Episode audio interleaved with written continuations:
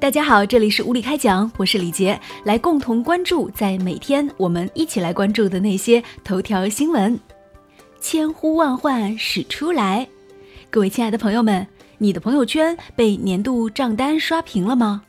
我必须要说，在很多人说自己被年度账单刷屏的同时呢，我发现我的朋友圈好像没有多少人晒年度账单，可能是因为不敢晒出来吧。对不对？因为你们会非常惊讶的发现，哇，这过去的一年当中怎么会花了这么多钱？还有一点就是，原来我这么有钱。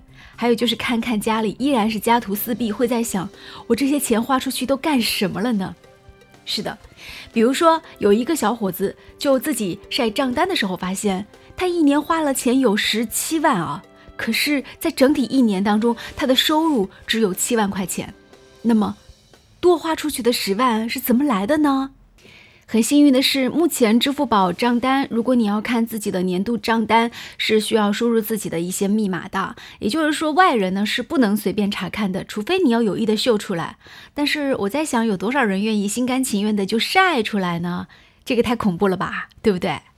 有时候花钱的时候你是不觉得肉疼的，可是看到你花出去那么多钱的时候，你的心是在滴血的。所以呢，对于我来说，我选择的是眼不见心不烦，我干脆就不要点开年度支付宝账单好了，免得看得自己呢又是心惊肉跳的，弄得可能一个礼拜都睡不好觉。这个有点像什么？我突然想起来，就是前段时间看到一对日本的老夫妻，然后他们已经走过了人生当中携手走过六十年的岁月，然后两个人都已经八十多岁了。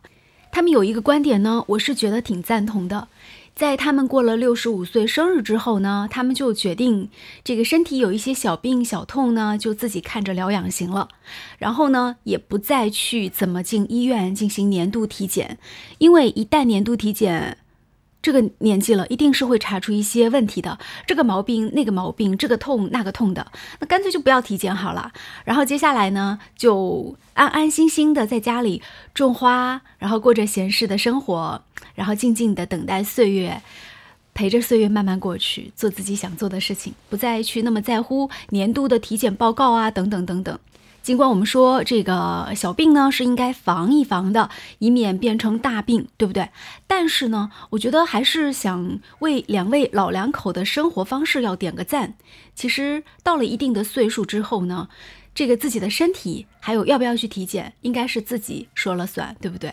毕竟冷暖自知，也许你身体状况怎么样，你自己心里才是比较清楚的。就像我呀，我不用去体检，我就知道我现在的身体状况肯定。步入二十岁的时候了，为什么呢？你想啊，二十岁的时候我不用穿秋裤，哎，大冬天啊，我可以去玩雪。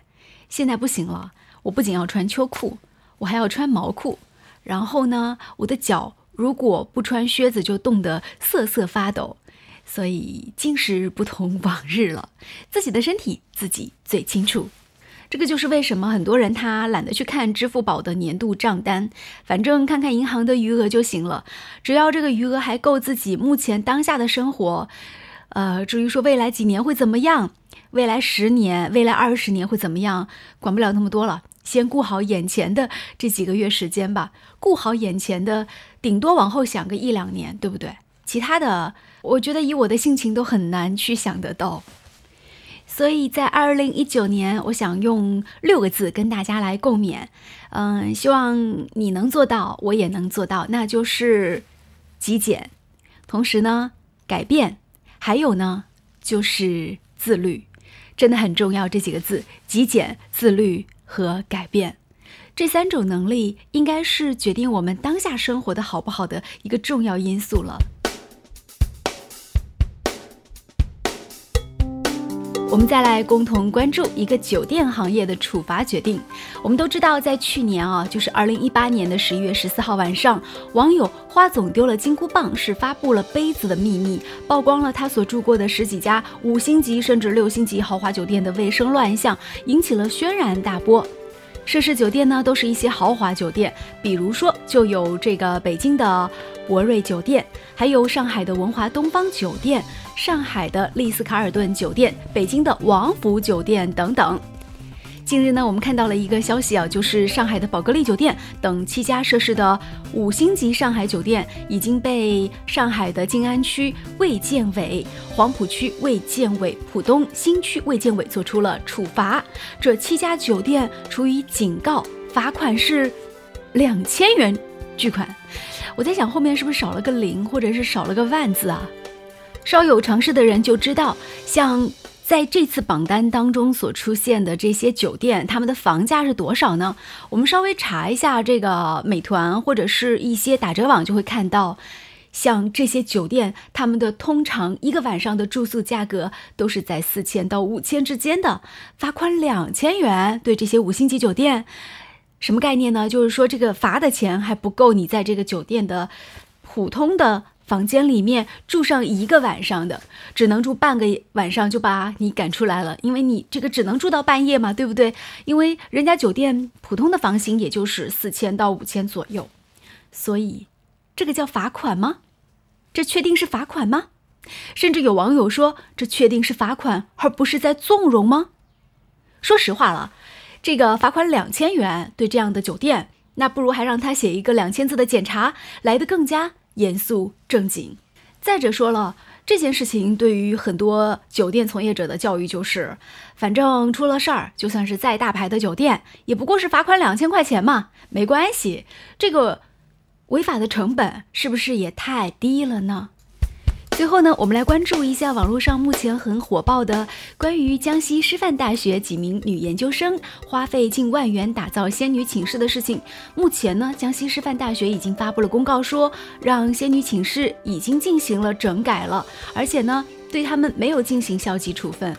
大家不知道有没有在之前看到他们在这个网上抛出来的他们的秒拍视频呢？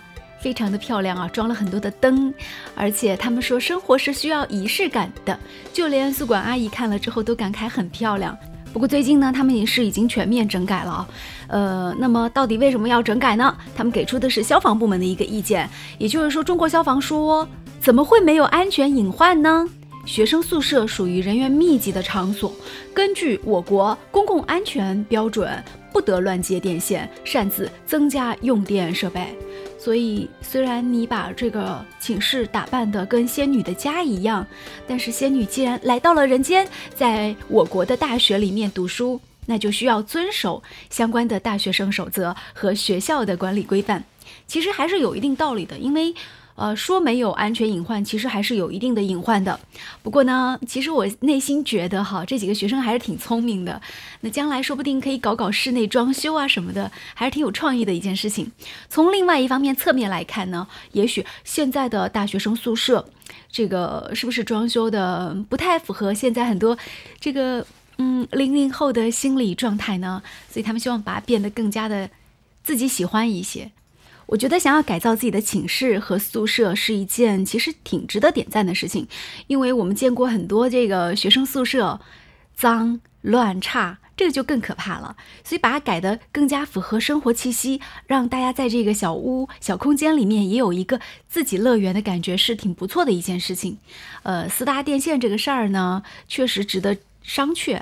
呃，但是呢，我觉得适当的做一些小的改造，它确实会让生活变得更加美好一些。比如说你养个绿色植物啊，对不对？或者呢，是你给自己多增加一些这个储物的空间呐，等等，都是还不错的。呃，关键是要在消防允许的范围内，然后呢是要在安全的范围之内。所以，尽管他们拆除了他们的一些相关的电线等设备，但是为他们的这种创新的行为，我从内心来说呢，还是觉得。这几个孩子挺不错的。好，今天的物理开讲就进行到这里。如果对我们的节目有任何的评论，或者呢是对节目当中所出现的观点有你自己想说的话，不妨跟我交流啊。我是李杰，感谢大家的关注与收听，当然也可以关注我们的微信公众号“无理开讲”。今天就到这里，明天见。